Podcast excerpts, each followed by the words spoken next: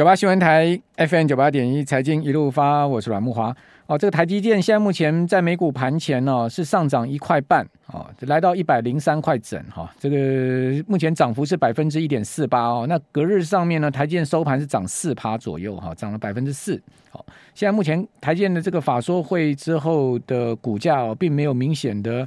呃这个大涨激励这个。大涨激励走高了哈，那呃正式开盘之后呢，我们再来观察哈。现在美股是九点半就开盘了哈。那台积电今天公布出来的今年第一季跟财测展望都非常的好哦。第一季呢双率胜财测哦，就是超过去年第四季给出来的一个 guidance 啊。另外获利创新高，哦 EPS 高达七点八二元了。那照这样的 EPS 啊，台积电今年呃赚超过三十块，没问题了哦，这个逮就谱了哈。那问题又说。为什么这个盘后股价不给力呢？哦，就是说，从这个 ADR 看起来，并没有很明显的这个呃庆祝行情呢。包括台指期货，哦，现在指数也没有反映台积电的这个法说会啊，这就让我比较纳闷。现在期货已经几乎跌，快要回到平盘了，只有小涨四点哈。好，另外美国的电子盘呢，现在目前纳斯克指数是翻黑啊，下跌了。好，那台建今年第一季啊，它的合并营收是四千九百一十点八亿美金啊，优于财测。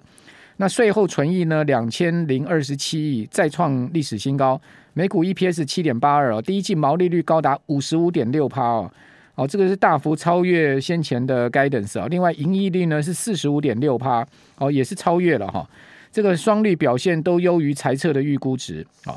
那至于说他估计第二季的这个营收啊，就是他给出了这个呃方向性哈。第二季的营收季增最多三点五趴，好，有机会再创新高啊。另外毛利率呢高标冲上五十八趴哈。台积电给出来的这个第二季的这个财测哈，毛利率是五十六到五十八的区间哦。那他先前。呃，预估就是说，去年第四季预估本季就今年第一季啊，它的毛利率呢是五十三点五十三到五十五趴，所以呢再次上升了三个百分点哈，很厉害。好，另外盈利率呢，它预估的区间是四十五到四十七，哦，这个盈利率，哦，营业净利率。那先前上一次的这个，也就是去年第四季它的盈利率区间预估值是四十二到四十四，那这一次公布出来是四十五点六，所以超出了这个财测，啊。那也就是说呢，这一次也叫这个呃，去年第四季的预估值呢，再次调高了三个百分点啊，显示台积电对它未来的获利是非常有信心的哈。好，到今年第二季，至少看到第二季非常有信心了哈。下半年不知道好，但是呢，至少第二季。那至至于说台建最好就是高速运算啊、车用这些了哈，抵消掉智慧型手机的这个疲弱。好，这台积电的说法。好，那台积电呃这个。法说会的情况怎么看呢？是告诉我们说这个全世界景气没那么差吗？哦，还是说这只是台积电？哦，还是说它可以跟全世界的这个呃景气联动来看？我们请教富兰克林投顾的资深协理杨佩林，佩林你好。各位听众朋友、观众朋友，大家好。好，那当然，大家现在最关键、最关注的台积电。好，虽然说今天大力光也举行法说会，我等下跟大跟大家讲一下大力光。哇，我看明天大力光股价又有大考验了哈。好，这个等一下讲。我们先来看，您您觉得台积电这个给出来的这样子的一个方向，是告诉我们景气没有那么差吗？嗯，第一个当然，其实我想，其实呃，整体来看的话，其实台积电第一季才。呃，表现会很好，我想是大家本来就预期当中的。不过，刚慕驊大哥有提到，他第二季的财测其实老实说也是不错的，而且对于全年的展望基本上也蛮正向。那我觉得，至于为什么 ADR 的股价目前看起来是有一点疲弱，当然跟前。呃，昨天股价已经有先涨了，涨四趴，对对对对，有关系。第二个，我觉得还是在于，其实还是会担心有一些供应链的一个问题，还有面临到总体经济的一个不确定性的部分。那所以我觉得，简单一句话回答，就是是您刚刚提到的，我觉得是大环境有没有这么差？我觉得是没有原先预期的那么悲观，但是会不会有下修的一个压力？我觉得这部分还是存在有一些不确定性。但台积电能够表现这么亮眼，其实我觉得是台积电的因素。占很大的成分啦，所以接下来进入到美国，也要进入到超级的一个财报周。我们看到，其实像昨天的摩根大通先公布的财报，你可以又可以看得出来，其实它对于不论是因为俄乌战争造成的一个提的损失准备，或者是真正的一个损失，甚至它对于其实美国经济虽然还不至于会陷入衰退，但是这个风险有在升高的一个环境之下，因为整个法律监管比较严格的关系，目前也都要求银行股要因因为经济的一个变数而先提列损失准备，这部分都是造成摩根大通昨天的一个获公布上一季的获利衰退四十几个 percent 的一个原因。所以我觉得接下来要进入到呃财报季，目前来看第一季获利可能都还是维持在五个 percent 的成长，但是就像木华大哥刚刚提到了，我觉得个股之间的差异会很大，类股当中的一个差异也很大，这也是为什么其实整个市场的气氛还是会比较偏向谨慎的一个关系。那尤其像因为今天晚上美股开盘之后，明天很多的股市都会进，因为耶稣受难日而休市，所以这部分是一个长假期之前，今天是一个最后交易日，所以我觉得投资人的一个呃交投上可能也会相对比较谨慎跟观望一些。嗯，好，这个。这个就是我接下来要请教你的哈，这个 JP Morgan Chase 啊，就是 JPM 摩根大通，摩根大通啊，它年初的时候股价是多少？我跟听众朋友报告哈，摩根大通在去年底它收盘是收在一百五十八块美金了哈，昨天跌到一百二十六了。好，我们不是讲说升息循环下有利金融股吗？为什么花旗跌这么惨？为什么摩根大通跌这么惨？为什么所有的这个 BOA 什么股票全部都美国银行股全部都跌那么惨呢？呃，对，呃，之前也有。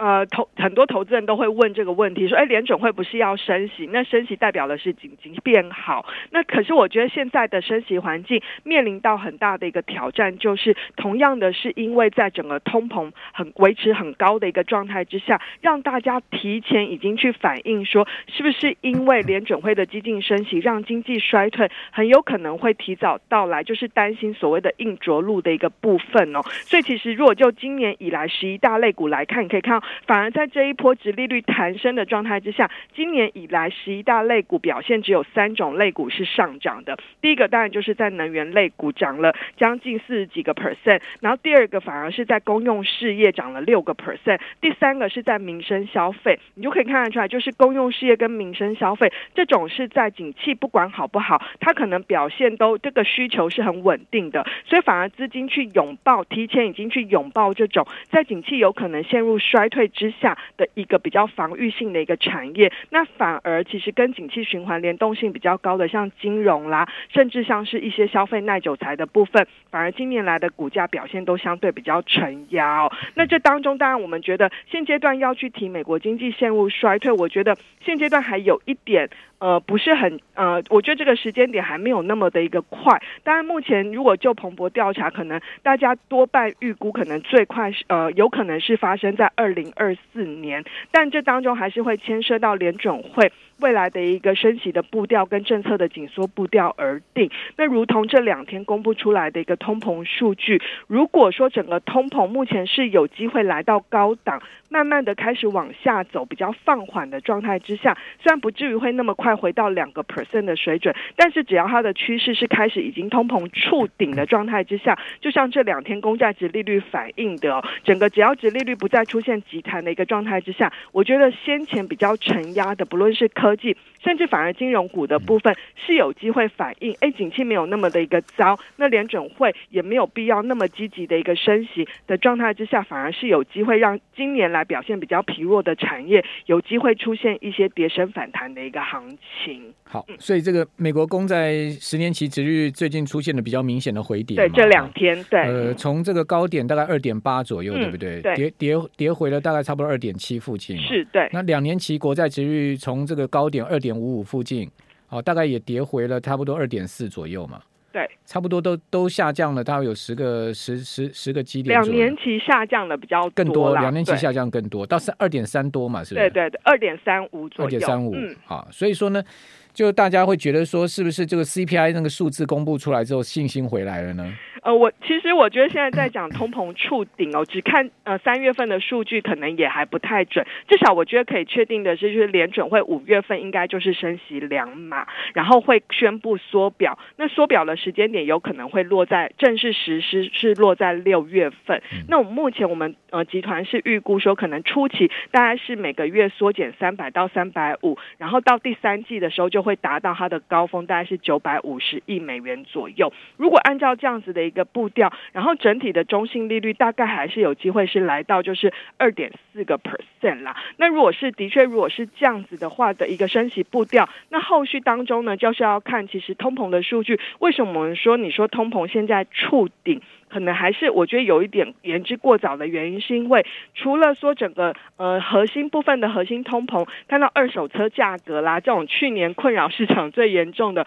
推升通膨最严重的二手车价格虽然出现滑落，但是你可以看到有一些比较僵固性的，像是住宅啦、租屋这种的一个成本，这部分还是在一个呃持续上扬的一个阶段。另外一个就是目前的俄乌战局也还没有出现比较要结束的一个迹迹象，那这部分其实看到食品价格或者是油价都还是维持在相对高档的状态之下，可能会让通膨维持高档还蛮长一段时间的，所以这部分我觉得可能在第二季都还是会面临到一个相对高通膨的一个环境。好，不管怎么讲，拜登现在目前的民调是很差的，跌到只剩下三十八的满意度，这等一下来跟您讲，所以可见这个。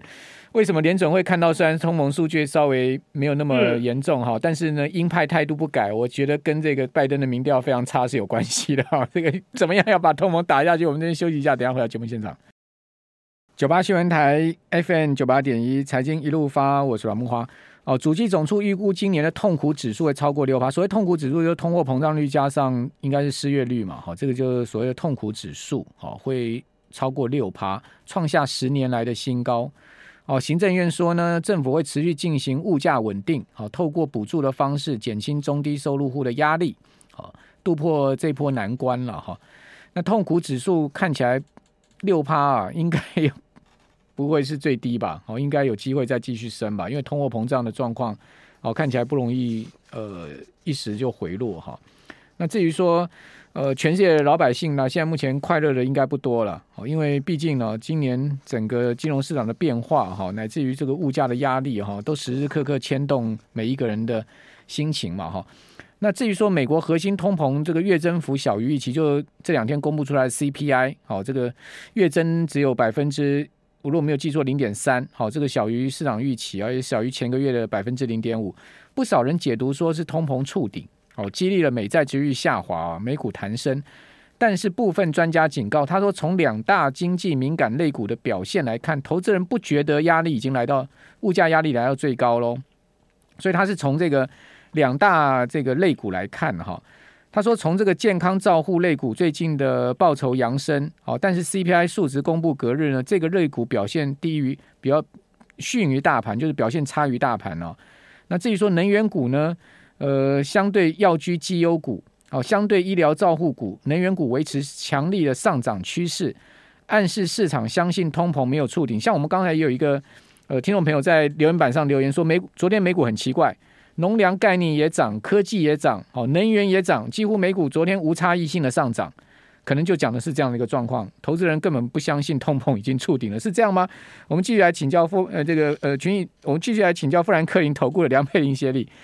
啊，佩玲是真的是这样的一个情况吗？就从这个股市的反应推敲出来，是投资人不相信通膨触顶吗？当然，我觉得如果就如果就昨天的一个反应来看，当天的反应可能并不是那么的一个准确，因为其实如果就昨天的反应，我们看到的很多反而是在不论是债券市场的是是一个比较偏债券空单的平仓。那这当中当然有一些就是原本的空单太多了，所以这部分随着 CPI 数字，大家认为可能就是有一点利多实现，或者是利多出尽这样子的一个味道，反而就是就是把它做一个原本的部位去做一个平仓的一个动作。那股票的部分，基本上我觉得昨天还是你可以看到，当值利率下滑的时候，其实科技股的涨势还是会相对比较领先的一个情况，就是会跟先前我们提到的，在呃是。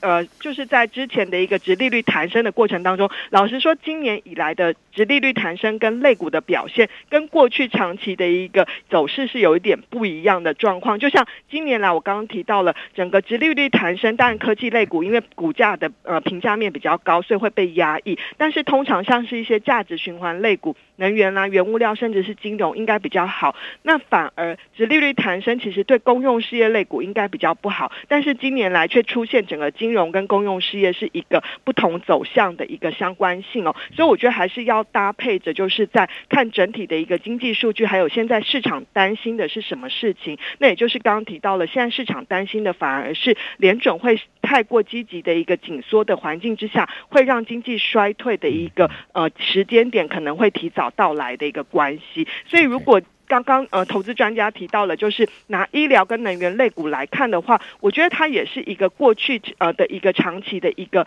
呃历史的一个走势啦。因为如果以目前来看，我们觉得医疗类股的确还是在景气放缓的一个阶段，它是一个很好的防御题材。那能源类股的部分，它现在是有它的一个供需基本面的一个问题，所以这部分我觉得，因为油价维持只要维持在八十到一百美元的高档状态之下，能源类股其实它的一个获利基本上都还是可以维持。非常正呃成长的一个情况。对啊，你看 XON 它股价就一直维持很强势啊。对啊，这个每一次拉回之后就往上走，拉回就往上走啊。对，那因为你看第一季要财报嘛，那能源股的获利是预估成长二两百多个 percent 嘛，那这部分对一定是支撑它的股价的表现。另外一方面，拜登的民调非常的差哈，这个 CNBC 报道说呢，因为通膨的关系啊，四十七趴美国的民众受访者认为说美国经济现在非常糟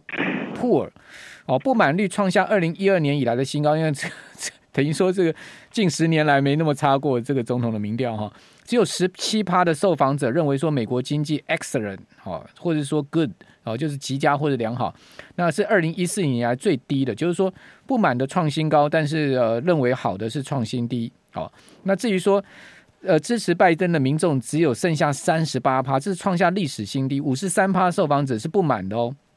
而且值得注意说，拜登的经济政策只有三十五趴给予肯定。